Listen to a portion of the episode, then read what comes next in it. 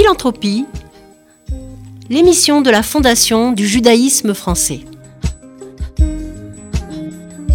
Préparée et présentée par Véronique Elfmals et Perrine Simon-Naoum. J'ai l'immense privilège aujourd'hui de retrouver les auditeurs d'RCJ pour une émission tout à fait exceptionnelle, et je pèse mes mots, une émission consacrée à la sociologue Dominique Schnapper. Pendant cette émission de FGF Philanthropie, nous aurons à la fois la chance de vous recevoir en qualité de membre de la Fondation Académie Hillel, abritée par la Fondation du judaïsme français, et le privilège que la philosophe Perrine Simon-Naoum vous interviewe sur l'ensemble de votre œuvre et notamment sur son dernier ouvrage, votre dernier ouvrage, Temps inquiet, paru aux éditions Édile Jacob en 2021. Ce remarquable ouvrage rassemble des textes écrits au cours de vos 40 dernières années pour interroger cet autre moment de l'histoire, celui des incertitudes sur l'avenir des démocraties et du destin des Juifs. Il s'agit de réflexions sociologiques sur la condition juive et vous nous expliquerez pourquoi vous évoquez une double inquiétude. Bonjour Madame Schnapper. Tout d'abord, permettez-moi, avant de vous laisser la parole, et les auditeurs ont hâte de vous entendre, de rappeler avant tout chose que vous êtes l'une de nos plus grandes intellectuelles françaises. Et c'est pourquoi il m'est difficile de résumer votre carrière en quelques mots, et je vais donc le faire de façon non exhaustive. Vous avez été, Madame, membre du Conseil constitutionnel de 2001 à 2010 et présidente du Conseil scientifique de la délégation interministérielle à la lutte contre le racisme et l'antisémitisme de 2016 à 2019. En décembre 2017, le ministre de l'Éducation nationale, à l'époque Jean-Michel Blanquer, vous a désigné pour devenir la présidente du Conseil des sages de la laïcité. Toutes ces hautes fonctions, vous les avez particulièrement bien incarnées, car l'ensemble de, de vos travaux traite principalement de sociologie historique, et par ce biais, vous traitez de nombreuses problématiques telles que les minorités, le travail et depuis les années 90 des concepts de nation et de citoyenneté. Vos études portent également sur l'antisémitisme et le fait juif. Vous observez d'ailleurs que traiter de la condition juive induit un certain malaise chez les sociologues. Depuis les années 80, vous êtes directrice de l'école des hautes études de sciences sociales et également présidente du musée d'art et d'histoire du judaïsme. La Fondation du judaïsme français, quant à elle, vous a décerné le 10 janvier dernier un prix d'honneur devant 250 personnes lors de son dîner des fondateurs. Un prix prestigieux réservé à de grandes personnalités. La transition là va être difficile, mais sans transition, la fondation l'Académie Hillel, dont vous êtes membre, a perdu tout récemment un de ses anciens présidents, qui n'est autre que le grand rabbin de France, l'ancien grand rabbin de France, René Samuel Sirat. Nous profitons de ce moment ensemble pour rappeler que nous avons perdu un grand homme, un magnifique philanthrope, pour qui les valeurs de transmission, d'ouverture à l'autre, d'engagement et de recherche de la justice et de la paix ne furent pas de vains mots. Donc avant d'aborder toute autre chose, voulez-vous, Madame Schnapper, si vous le désirez, dire quelques mots pour évoquer sa mémoire? Oui, je le fais d'autant plus volontiers que j'avais beaucoup d'affection pour le grand rabbin Sirat. C'était un homme bon, d'une vraie bonté, très religieux, et euh, il avait l'intelligence du cœur, c'est-à-dire que dans les, grands choix politiques qu'il avait à faire en tant que grand rabbin de France, puisque c'est un rôle aussi politique, il a fait euh, les choix essentiels euh, de façon juste, c'est-à-dire qu'il s'est beaucoup occupé de l'enseignement, l'enseignement de l'hébreu, en particulier, qu'il a inscrit à l'intérieur de l'enseignement général français, et euh, la, fidélité euh, à la République, dont il a été euh, un héros parfait, toujours juste aussi. Et donc, cette bonté et cette justesse faisaient que j'avais pour lui une grande affection. C'est par lui que qu'existe la Fondation Hillel, à laquelle je participe, et je pense que et je pense que ce sera dans la fidélité à ce qu'a été le grand rabbin Sirat. Alors, on a la chance également aujourd'hui de recevoir euh, Perrine Simon-Naoum, qui porte là également plusieurs casquettes, mais la première qui est, qui est euh, une très belle, c'est d'avoir hérité de la présidence de cette euh, très belle fondation.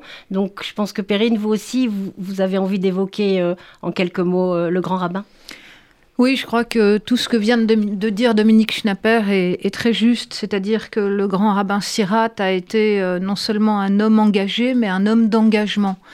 Et euh, finalement, la tristesse qui étreint la communauté juive française depuis l'annonce de sa disparition vendredi, je crois, alors qu'il avait fait son alia en Israël en 2010, donc il était déjà euh, un peu loin de nous, euh, montre bien l'importance qui a été la sienne, puisque c'est lui qui a succédé au grand rabbin Jacob Kaplan. Et j'invoquerai pour, pour parler du, du grand rabbin René Samuel Sirat deux figures. D'abord, évidemment, celle de Hillel, dont il a choisi le nom pour euh, la fondation qu'il a, qu'il a créée et qu'il, qu'il nous a confiée euh, à son départ en, Israël. Euh, Hillel, on s'en souvient, c'est ce sage de la période du Second Temple qui, contre l'école de Shammai, dans l'interprétation des textes, cherche à rassembler par, par l'étude dans une quête spirituelle. La seconde figure que j'évoquerai, c'est celle de Rachi, euh, puisque le grand rabbin Sirat avait euh, dirigé un, gros ouvrage d'érudition. C'était un homme extrêmement savant et érudit euh, sur, sur cette figure. et on sait que Rachi, euh, c'est une figure très singulière du judaïsme français, puisque non seulement il est à l'origine d'une école d'interprétation des textes, lui aussi, l'école des tosafistes, mais que euh, par lui, il a, il a, servi de passeur pour euh, la culture française nationale, puisque c'est par les glosses de Rachi qu'on a accès à une langue qui avait totalement disparu, hormis donc cette présence dans ces manuscrits, qui est un français, euh, le français du Moyen Âge, le, français médiéval du Xe siècle. Et je crois que tel a été le judaïsme du grand rabbin Sirat, à la fois je dirais un judaïsme heureux et conscient des difficultés internes et, externes, et un judaïsme euh, exigeant envers lui-même, mais très généreux envers, euh, envers les autres. Et euh, effectivement, le combat qu'il portait n'était pas le combat de la foi, n'était pas le combat des religions, mais c'était le combat des idées. Alors ça n'empêche pas les convictions, mais il avait coutume de dire on ne peut pas bombarder une idée. On peut bombarder un peuple, on peut bombarder un pays, mais une idée, on ne peut pas la bombarder. Il faut donc choisir de la combattre autrement. Et je crois que, euh, que ce soit en France ou, dans le monde et dans les différents différentes fonctions qui ont été les siennes. Euh, le grand rabbin Sirat a porté haut l'image du judaïsme comme un humanisme, et après tout, je dirais comme une foi en l'homme ce qu'on retiendra, et vous avez de très jolis mots, Perrine, mais le mot passeur est, un très joli mot qui, qui et, donc vous êtes, vous, l'héritière, donc vous avez une charge et une responsabilité et un devoir vis-à-vis de, de cette fondation aussi, mais tout ça passeur avec euh, cette élégance, cet engagement euh, qui, le, qui le caractérisait. Mm. Alors, pour en revenir à, à, la fondation euh, de l'Académie Hillel, abritée par la Fondation du judaïsme, elle a été créée en 1989, on l'a dit, présidée par le grand rabbin Sirat à l'époque, et elle a pour objet particulier d'aider les étudiants, les doctorants, les doctorants, et de participer également au financement de colloques. Et on pense notamment aujourd'hui au colloque des intellectuels juifs. Ces colloques sont de magnifiques rendez-vous qui, grâce à la Fondation, refait vivre la qualité de, discours, de, de textes, par de, grâce et de commentaires grâce à de nombreuses personnalités, pour ne citer que celui de 2021. Je pense à Daniel Cohen-Levinas, à Dan Arbib, à Vincent Payon et bien d'autres, sur un sujet qui avait été extrêmement intéressant, celui de 2021, parce qu'il y a eu une longue euh, historicité des colloques sur public-privé.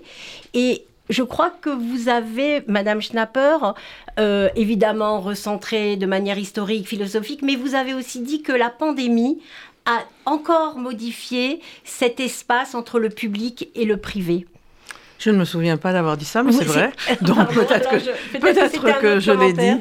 Oui, le, colloque des intellectuels juifs de langue française a été, euh, entre la fin de la Seconde Guerre mondiale et, et euh, plus, pendant plusieurs décennies, un centre de, d'activités intellectuelles, d'échanges intellectuels extrêmement, euh, extrêmement actifs. J'ai beaucoup appris euh, personnellement à partir euh, du colloque des intellectuels juifs. C'était, c'était là où il fallait aller si on voulait savoir ce qui se passait du point de vue intellectuel dans la population juive. Et puis, il, s'était, il s'était arrêté, il n'y avait pas eu de succession.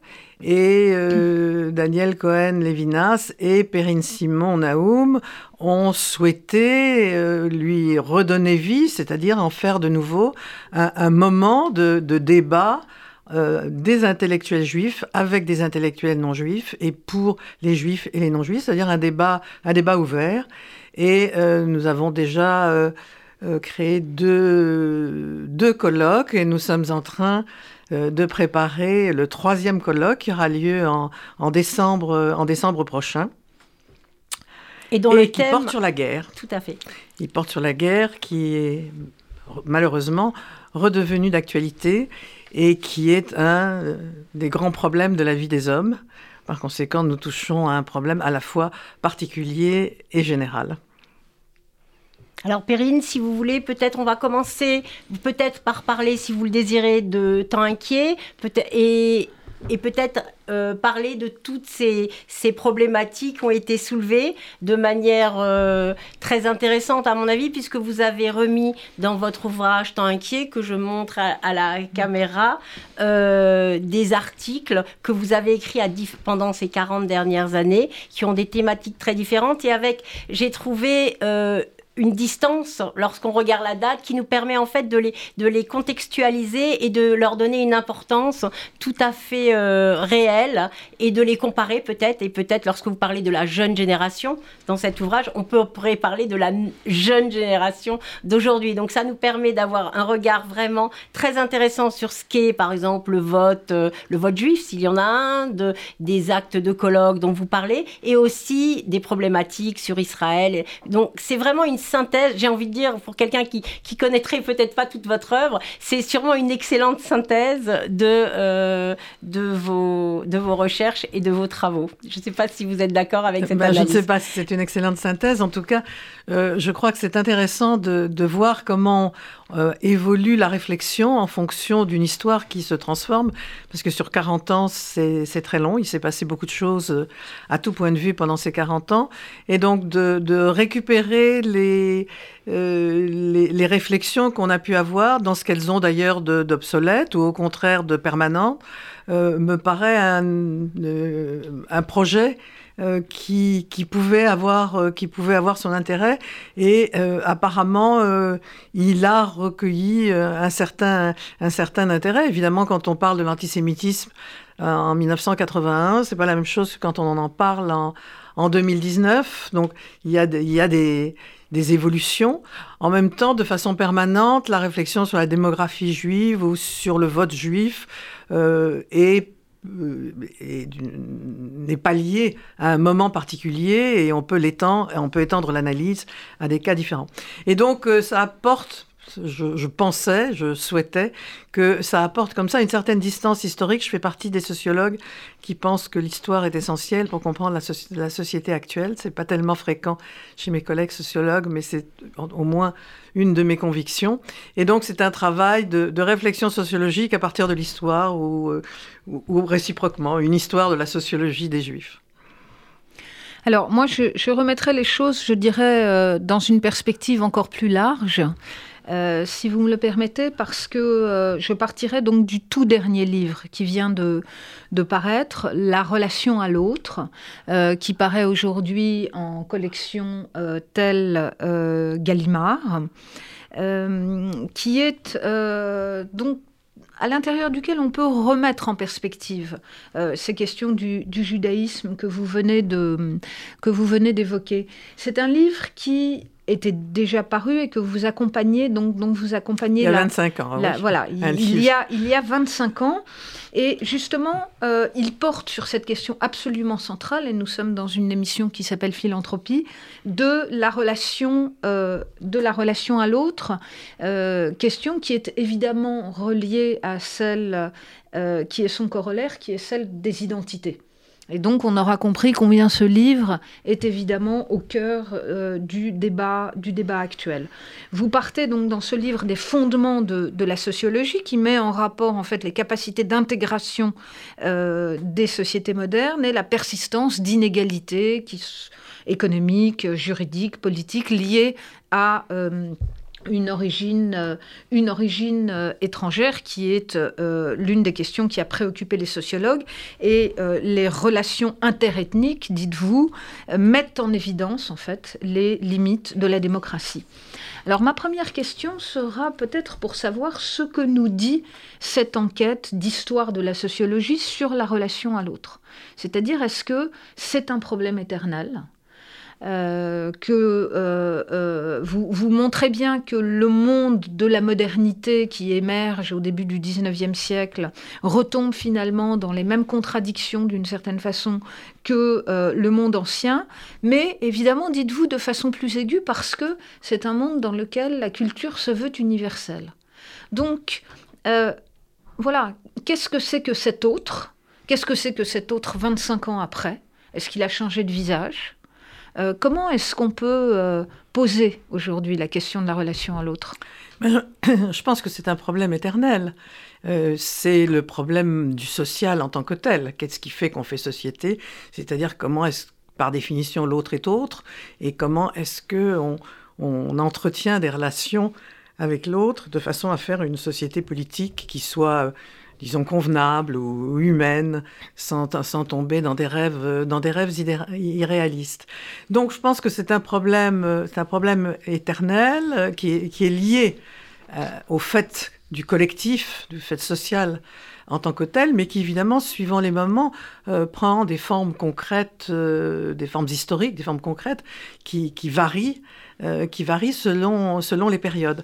En relisant le, livre pour le rééditer en collection telle et en regardant ce qui avait été écrit depuis 25 ans, j'ai été frappée du fait que c'était les mêmes problèmes et qu'il euh, y, avait, il y avait une nouveauté apparente dans le débat sur l'intersectionnalité, euh, le genre, le décolonialisme, enfin tout ce qui occupe euh, la scène, je dirais pas médiatique parce que les médias ne vont pas jusque-là, mais enfin au moins la scène académique avec une certaine violence, finalement euh, poser les mêmes problèmes en, en, apportant un style de réponse et des expériences un peu différentes. Mais que les problèmes restaient les mêmes. Comment est-ce que on peut rester euh, fidèle à sa spécificité, à son histoire, à ses croyances, et en même temps participer à l'universalité du citoyen. Donc ça, c'est le problème fondamental que j'essaie de traiter au moins depuis la communauté des citoyens, enfin depuis le début des années 90. Et euh, ce problème, il existera toujours, parce que par définition, le citoyen est une abstraction, c'est un, être juridique, et que les, les, humains sont des êtres historiques avec leurs caractéristiques, euh, leurs croyances et leurs valeurs.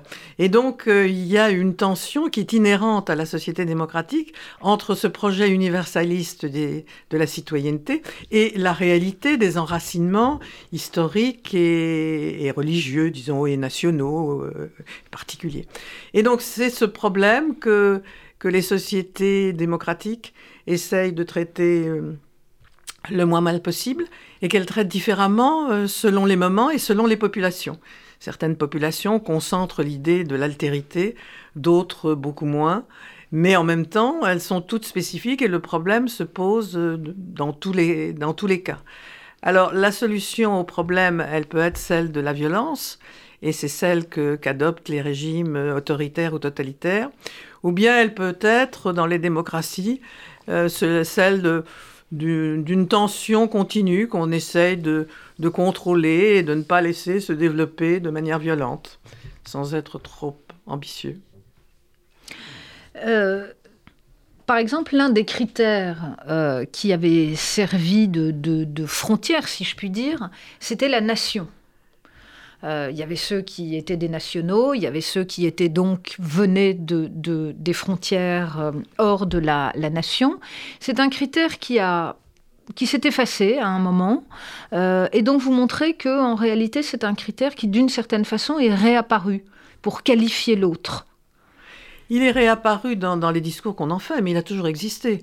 Le, quand la communauté des citoyens est sortie, comme le sous-titre était sur la nation, j'ai été accusée d'être anti-européenne, d'être euh, à la limite, euh, à la limite Front National, euh, alors que c'était simplement la constatation que le national, ça veut dire quelque chose. C'est une le fait que tous les nationaux partagent l'idée d'une histoire commune, une langue commune, soient soumis aux mêmes institutions, et c'est partie de leur identité. On, peut, on sait bien qu'il y a eu des abus, mais toutes les, identités comportent leurs excès et leurs abus. Et donc, euh, le national fait, euh, est une des dimensions euh, de, la personnalité de tous les individus. Et la, société en général est organisée euh, en, États-nations, puisque ce sont les États qui sont reconnus à l'ONU, et c'est des États qui correspondent, ou qui s'efforcent de, correspondre euh, à des nations. Alors ce qui est frappant, c'est que avec la guerre de, l'Ukraine, euh, on se rend compte que la nation, le national, les passions nationales et les passions nationalistes, c'est pas la même chose, mais les deux existent. Euh, sont un des grands, un des grands moteurs de, l'histoire humaine, c'est-à-dire l'adhésion à un collectif, euh, euh, un collectif qui est celui de, la nation et qui est, qui est entretenu par les institutions, la vie commune et les institutions communes qui créent et qui continuent à créer de façon continue euh, ce sentiment d'appartenance à ce collectif euh, particulier. Alors pendant quelques décennies, on a dit que la nation n'existait pas, que d'ailleurs c'était bien qu'elle n'existe pas, et d'ailleurs que ça n'avait pas d'importance. Et euh, je pense que ça n'était pas, ça n'était pas exact, c'était simplement une analyse sociologique. C'était pas pour défendre ni l'idée nation, ni la nation particulière à laquelle j'appartiens, mais c'était une constatation que c'était une donnée importante pour comprendre euh, le, destin collectif. Et euh, la guerre euh, à l'est de l'Europe le, remet d'actualité. Et je crois que personne. on voit se construire une nation ukrainienne dans la lutte pour l'indépendance contre un envahisseur. C'est un, un, des procédés courants de constitution d'une nation. Et on voit la force par laquelle elle, conduit euh, les hommes à ces, combats horribles dont nous entendons parler. Alors on voit qu'il y a une permanence du, problème de, l'autre. Euh, cet autre, comment est-ce qu'on l'accueille? Est-ce que vous pensez que d'une certaine façon, les sociétés ont évolué, que nos sociétés par rapport euh, à la société d'il y a 25 ans, euh, sont des, sociétés qui sont plus fermées qu'il y a 25 ans. Euh, dans le livre, vous prenez soin de distinguer une attitude assimilationniste et une attitude différentialiste en montrant comment l'une et l'autre doivent être dépassées. En fait, comment, comment est-ce qu'on l'accueille? Quel est le regard que vous portez sur l'accueil de l'autre aujourd'hui? Et comment est-ce qu'on devrait l'accueillir? Puisque j'imagine que c'est un regard critique. Ben, le, le, le, livre porte uniquement sur les démocraties. On est d'accord. Ça ne vous a pas échappé. Donc euh, le, problème se pose comment est-ce qu'on peut accueillir l'autre dans une démocratie, puisque c'est évidemment pas du tout les, problèmes que vous retrouverez euh, en, Chine, en Russie ou en Turquie ou dans toutes les théocraties. Les théocraties, par définition, n'accueillent pas celui qui n'est pas de, de, la religion qui organise la société. Donc c'est le problème des démocraties. Comment peuvent-elles accueillir l'autre en restant fidèles à elles-mêmes, en continuant à exister comme une entité qui n'est pas remise en question? Et évidemment évidemment, selon les, selon les moments, elles sont plus ou, moins, plus ou moins ouvertes. Alors, il y a une série de facteurs qui jouent. Il y a les, il y a les valeurs qui sont plus ou moins euh, activement ressenties, exprimées, c'est vrai. Il y a aussi les besoins de la population. On a vu tout d'un coup euh, l'Allemagne, qui était plutôt un pays fermé, euh, devant le vieillissement de sa population et les besoins, et les besoins économiques, euh, être le pays le plus ouvert de l'Allemagne. Il y a eu un million de, Syriens, Afghans qui ont été, euh, qui ont été accueillis. Donc il y, a, il y, a, une série de dimensions, de dimensions qui jouent. traditionnellement, historiquement, la France a été plutôt un pays accueillant parce que, d'une part, elle croyait à sa mission universaliste, donc ça lui donnait une idéologie de l'accueil mais aussi, euh, et je crois que les deux ont joué, donc on ne peut pas dire qu'il y en a un, qui est, un facteur qui était plus important que l'autre, parce que c'était un pays euh, euh, un pays où la natalité était très faible et où on avait besoin, au XIXe siècle d'avoir des soldats. L'ouverture du droit de la nationalité, qui est très frappant en France, et, l'article, la loi en particulier de 1889 était une loi pour avoir des militaires, pour avoir des soldats qui feraient la guerre, euh, qui feraient la guerre à l'Allemagne. Donc il y a toujours un mélange d'idéologie, euh, d'idéologie au sens de la façon dont on se représente soi-même son, destin collectif, et euh, de besoins économiques ou militaires qui font que les formes de l'accueil changent, que le niveau de l'accueil change. Le problème se pose toujours. Le problème au fond se pose toujours, mais il se pose dans des termes différents selon, selon les périodes. Alors, s'agissant des démocraties et de l'Europe, elles sont partagées entre les, les valeurs et les besoins d'un côté et l'accroissement énorme de la population de l'Afrique à ses portes, qui fait qu'elle euh, peut craindre euh, un envahissement qui remettrait en question ses propres valeurs. Et suivant les moments, euh, c'est plutôt le premier, le premier côté qui domine ou bien le second. J'ai une toute petite question concernant justement les, actes lourds et peut-être vous allez me dire euh, c'est pas le lieu d'y répondre mais après les tremblements de terre qu'on a vus en Turquie et en Syrie qui va impliquer sûrement des mouvements de population incroyables Pensez-vous qu'on va considérer, on va y avoir peut-être euh, des dizaines de millions de gens qui vont bouger, pensez-vous que ces tremblements de terre peuvent être considérés au regard d'aujourd'hui comme un acte lourd dans l'évolution des mouvements euh, migratoires qu'il va y avoir et qu'on se rend même pas compte peut-être de l'immensité de, de, la, de la folie meurtrière qu'il y a eu euh, avec ces tremblements de terre? La question, elle est peut-être un peu... C'est difficile d'y répondre, mais j'ai l'impression qu'il y a peut-être là un temps extrêmement important qu'on est en train de vivre c'est pas tant le tremblement de terre en lui-même qui peut jouer, c'est la façon dont il est traité politiquement, parce que euh, les, euh, le, malheur des, hommes liés euh, à, ces, événements, c'est comme au XVIIIe siècle, le tremblement de terre à Lisbonne, ne provoque pas en lui-même des, des, départs de population. Si le, malheur est mal pris en, compte et, mal traité politiquement, que ça peut indirectement euh, conduire à des, mouvements de population.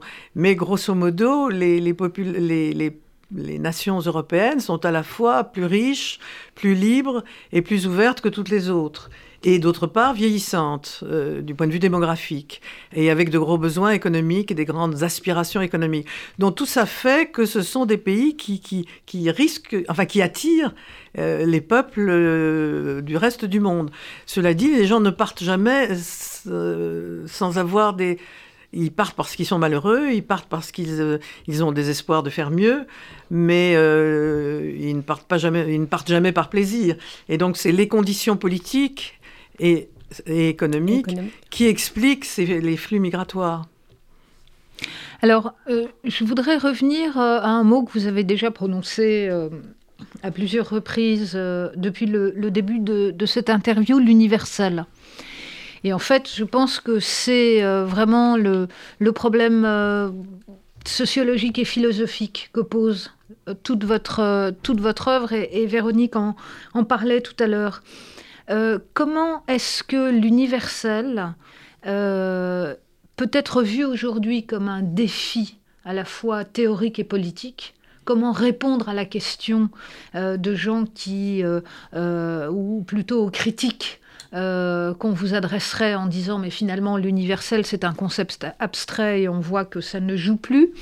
Et est-ce que vous voyez encore une spécificité juive dans ce rapport à l'universel Ou du moins, est-ce que le judaïsme, et notamment le judaïsme français, pourrait être une ressource pour euh, penser cet universel? C'est un, grand, un grand problème. Sur le judaïsme, je pense que le judaïsme est, une, tension, effectivement, entre euh, le, peuple de, le peuple juif d'un côté et sa vocation universelle. Et après tout, euh, nous avons tous notre interprétation du judaïsme et elle est plus ou moins fondée en connaissance, mais euh, elle, est toujours, elle repose sur une conviction.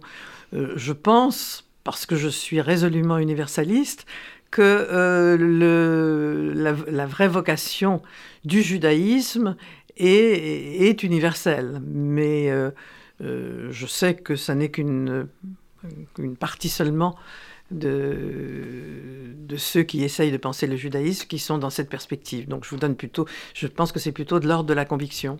Alors je pense qu'il faut repenser l'universel et le distinguer du général, c'est-à-dire que on a pensé quand on a euh, fait la déclaration des droits de l'homme et du citoyen que c'était euh, que c'était universel. La France ou les États-Unis euh, ont cru et ont proclamé l'universalité des droits des droits de l'homme et du citoyen.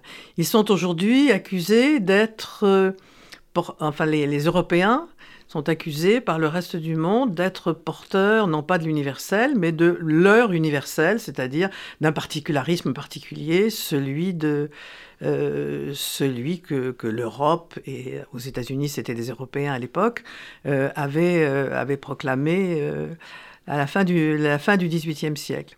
Et euh, le fait qu'il il ait été proclamé au XVIIIe siècle ne me paraît pas un, argument, dans un lieu particulier, à une époque particulière, ne me paraît pas un argument, parce que tout est né à un moment donné, dans une époque particulière.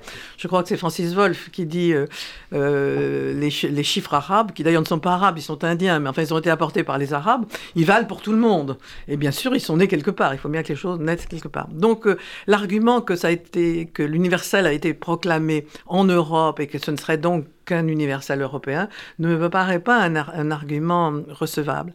Ce qui est vrai, c'est que il faut dépasser l'opposition entre des particularismes et euh, l'universel abstrait, qui par l'universel par définition est abstraite, en essayant de penser un universel qui prenne en compte les particularismes et qui les dépasse.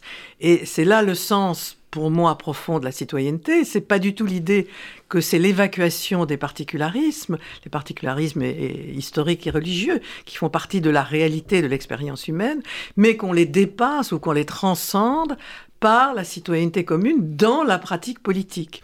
Et je pense que c'est euh, une incarnation possible de ce que doit être l'universel, qui n'est pas qui n'est pas lié à des particularismes, mais qui est lié à l'idée de la, transcendance de ces particularismes par la commune humanité de, tout le, de tous ces individus historiques, tous différents des autres, mais qui ont tous en commun euh, de, de, faire partie euh, d'une humanité. L'humanité aussi est un concept abstrait, mais euh, il a des comme la citoyenneté, l'idée d'humanité a euh, des conséquences concrètes dans l'organisation des sociétés qui peuvent le rendre assez effective. J'avais remarqué que les plus universalistes, c'étaient les femmes juives qui comportait, pour parler comme les intersectionnalismes, deux handicaps, l'un d'être juif et l'autre d'être, femme. Et c'est parmi elles, pendant longtemps, je ne sais plus si c'est toujours le cas maintenant, mais pendant longtemps, c'était elles qui étaient les plus universalistes. Parce que justement, c'était au nom de valeurs universelles qu'elles pouvaient, pouvaient obtenir, revendiquer et obtenir la pleine reconnaissance de ce qu'elles étaient, même si elles étaient femmes, même si elles étaient juives. Alors, euh, je rappelle que nous, parlons de, vos derniers ouvrages, euh, Dominique Schnapper, euh, Temps inquiet, paru aux éditions Odile Jacob, et La relation à l'autre, paru tout récemment en collection de poche tel Gallimard. je voudrais juste peut-être vous faire faire un exercice que vous avez d'ailleurs souvent fait quand vous étiez membre du Conseil constitutionnel et puis plus tard présidente du Conseil des, des euh, sur la laïcité. Finalement, pourquoi est-ce qu'on échoue à tenir le discours que vous venez de, tenir sur l'universel à euh, un certain nombre de populations, notamment en France. Euh, Pourquoi est-ce que le, le, pouvoir politique échoue à rassembler les populations? Et finalement, qu'est-ce qu'il devrait faire? Mais ce, à quoi on assiste, me semble-t-il, c'est à l'affaiblissement de cette idée civique, c'est-à-dire c'est à l'affaiblissement de l'idée de la transcendance par la citoyenneté. Quand le, principe civique, c'est-à-dire la croyance dans euh, cet espace public transcendant de la citoyenneté dans laquelle tous les individus sont égaux, qui est une, utopie. C'est toujours, je dis toujours, c'est une utopie créatrice puisqu'elle a des conséquences, mais c'est une utopie. Quand on ne croit plus à, ce, principe de transcendance civique et aux valeurs qu'il implique, eh bien, il apparaît ce qui est sans doute naturel à, l'humaine condition, c'est-à-dire euh, l'affirmation de soi, euh, de soi personnel ou de soi collectif, euh, la revendication contre les autres, et comme beaucoup de ressources sont des jeux à somme nulle, ça, implique l'hostilité euh, envers les autres, puisque ce qui est donné aux autres n'est pas donné à moi, à mon groupe, à moi-même, à, à, ma communauté, eh parce que communauté est une façon euh, élégante euh, de dire mon groupe, moi-même. Et donc, la raison pour laquelle tous les particularismes sont valorisés au dépens de l'universel qui est, condamné comme étant abstrait, traduisent l'affaiblissement aujourd'hui du principe civique qui était le principe par lequel dans la société pouvait s'organiser le respect des particularismes et euh, l'égalité des citoyens. Donc euh, c'est inquiétant parce que c'est le principe même sur lequel nous avons organisé les sociétés démocratiques qui sont euh, contestées par cette valorisation exclusive des particularismes aux dépens de la vocation universelle alors que c'est la conjugaison des, deux qui euh, serait l'utopie réalisée de la démocratie. Alors, si je, vous posais, euh, on arrive vers la fin de cette émission, si je vous posais la question que j'ai vraiment envie de vous poser depuis très longtemps, à savoir est-ce que vous pensez que l'homme est bon ou pas? Euh, Peut-être je la poserai pas tout à fait sous cette forme, mais sous une forme plus diplomatique. Comment est-ce que vous voyez les années à venir? Euh, À la fois, je dirais, euh, pour le devenir des démocraties et de la démocratie française, et pour l'avenir des Juifs en France? Alors, savoir si l'homme est spontanément bon, je ne sais pas. Il y a des hommes bons, nous avons parlé du grand rabbin Sirat, c'était un homme bon. Statistiquement, je ne suis pas sûre qu'il était représentatif de l'humanité en général, mais c'est particulièrement précieux d'avoir ceux qui nous donnent euh, un modèle comme celui-là. Mais si on laisse ces considérations métaphysiques, euh, le titre du livre dont vous parlez, c'est-à-dire Temps inquiets, euh, traduit une inquiétude qui concerne à la fois l'avenir de la démocratie et l'avenir des Juifs. Parce que s'il y a, s'agissant des Juifs, un thème qui, sur lequel je, je me sens dont je suis très sûre, c'est que le destin des Juifs est directement lié à celui de la démocratie. Et que quand la démocratie est, en, est, menacée et contestée, c'est le les Juifs sont les premiers qui en ont les, conséquences qui peuvent aller jusqu'au tragique. L'histoire, l'histoire l'a montré. Et donc euh, l'inquiétude des Juifs, qui est une inquiétude sur eux-mêmes, mais à travers eux sur la démocratie, euh, me paraît justifiée. Je partage pleinement, euh, je partage pleinement euh, cette inquiétude. D'où le titre du livre. Et euh, si j'avais du pouvoir, ce serait la mise en garde et aux juifs et aux démocrates de vouloir défendre leurs valeurs communes. Alors peut-être un dernier point sur le rôle des intellectuels, parce qu'on peut dire que d'une certaine façon, l'exergue de la relation à l'autre n'est pas tellement plus optimiste, je la lis, aux jeunes sociologues qui, en prolongeant l'inspiration de certains des fondateurs de la discipline, sauront ne céder ni à la dénonciation, ni à la complaisance, ni au scientisme, ni à l'essayisme. Quel avenir donc pour l'esprit et la science, Dominique Schnapper? Sur la sociologie, je suis encore plus pessimiste que sur la démocratie. Mais c'est aussi un symptôme de l'inquiétude qu'on peut avoir sur la démocratie, parce qu'il n'y a de véritable sociologie que dans les sociétés démocratiques. Et donc, euh, quand la sociologie tourne parfois à la dénonciation, c'est pas bon signe sur l'évolution de la démocratie. Alors j'avais deux petites questions, peut-être pour, finir, avant de laisser la parole à, au directeur euh, administré financier de la Fondation du judaïsme français. J'avais une interrogation en lisant votre ouvrage. Je me suis demandé, et je ne sais pas si vous en avez la réponse, pourquoi les sociologues ont tant de mal à étudier le, fait juif ou les juifs? Pourquoi il y a donc c'est quelque chose que j'ai découvert bien sûr comme plein d'autres choses, mais ça m'a beaucoup interrogé de savoir alors qu'on a l'impression que c'est une population, un échantillon en sociologie avec des spécificités, une culture, une historicité assez facile et qu'il y a peut-être une, récite, une ré à les, à les, à les étudier Dans l'histoire de la sociologie française, elle a été euh, créée par une majorité de juifs. De juifs, Auguste Comte. Euh, et on peut, Auguste Comte, je ne crois pas qu'il était juif, mais en tout cas Durkheim, et, les gens autour de lui l'étaient certainement, et son neveu euh, l'était certainement. Bon, et, on comprend pourquoi, puisqu'ils avaient une certaine distance avec la société qui, qui leur permettait plus de euh, de voir ce que ceux qui étaient, qui en étaient les membres depuis toujours ne voyaient pas parce que pour eux ça allait de soi. Donc euh, ça c'est le premier point. Mais en réalité, euh, les Juifs n'aiment pas qu'on les prenne comme objet de recherche, ce qu'on peut comprendre parce qu'ils ont le sentiment d'un destin qui est, qui est unique. Et dans le cas de la tradition européenne, c'est vrai que le destin est unique. Et donc ils sont dans le malaise quand on les, quand on les objective et quand on, les, quand on traite de cette population comme on traite les autres. Et ils ont tendance à penser que si on les traite comme les autres, c'est qu'on pense qu'ils ne sont pas comme les autres. Or, ils sont à la fois comme les autres et pas comme les autres. Et donc, il faut garder les deux dimensions. Mais ils ont le sentiment que les sociologues vont, euh, vont euh, ôter de ce qui est l'essentiel pour eux.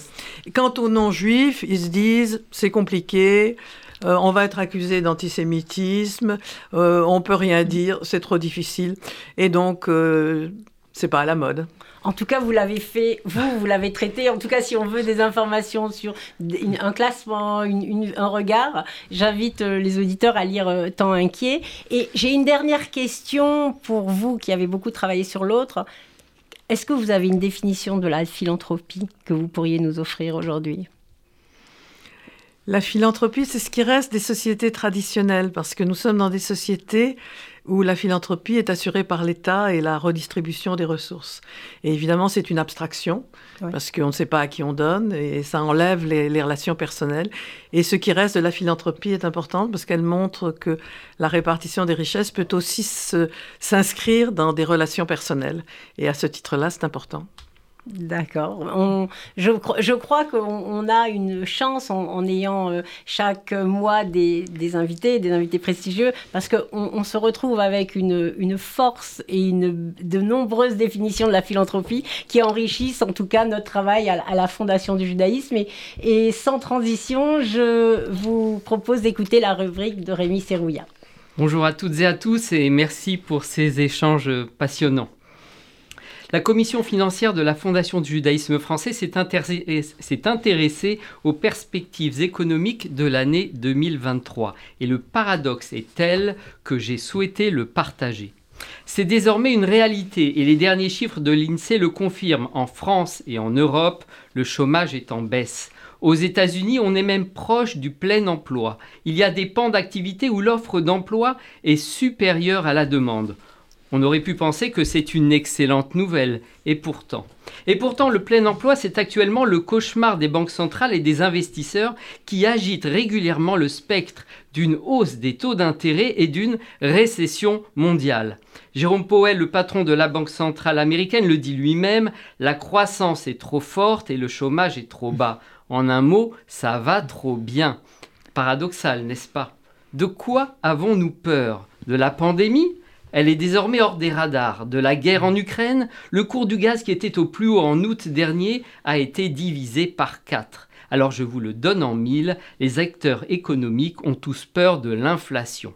La forte consommation des ménages entraîne une augmentation de la productivité des entreprises qui sont donc forcées d'embaucher pour répondre à la demande. Cela crée de fortes tensions sur un marché du travail déjà tendu.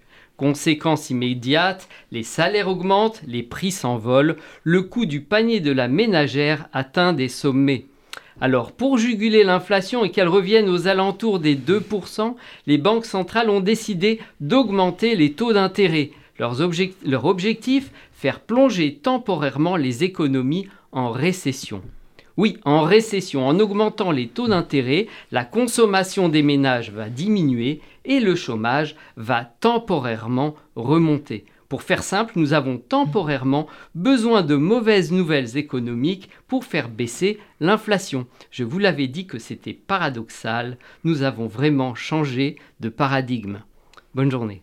Merci Rémi, merci infiniment Madame Schnapper d'avoir accepté euh, notre invitation et merci également à la philosophe euh, Perrine Simon-Naoum qui, euh, qui nous a fait le plaisir de présenter cette émission. C'était Philanthropie, l'émission de la Fondation du judaïsme français. Retrouvez-nous tous les quatrièmes jeudis du mois à 13h sur RCJ.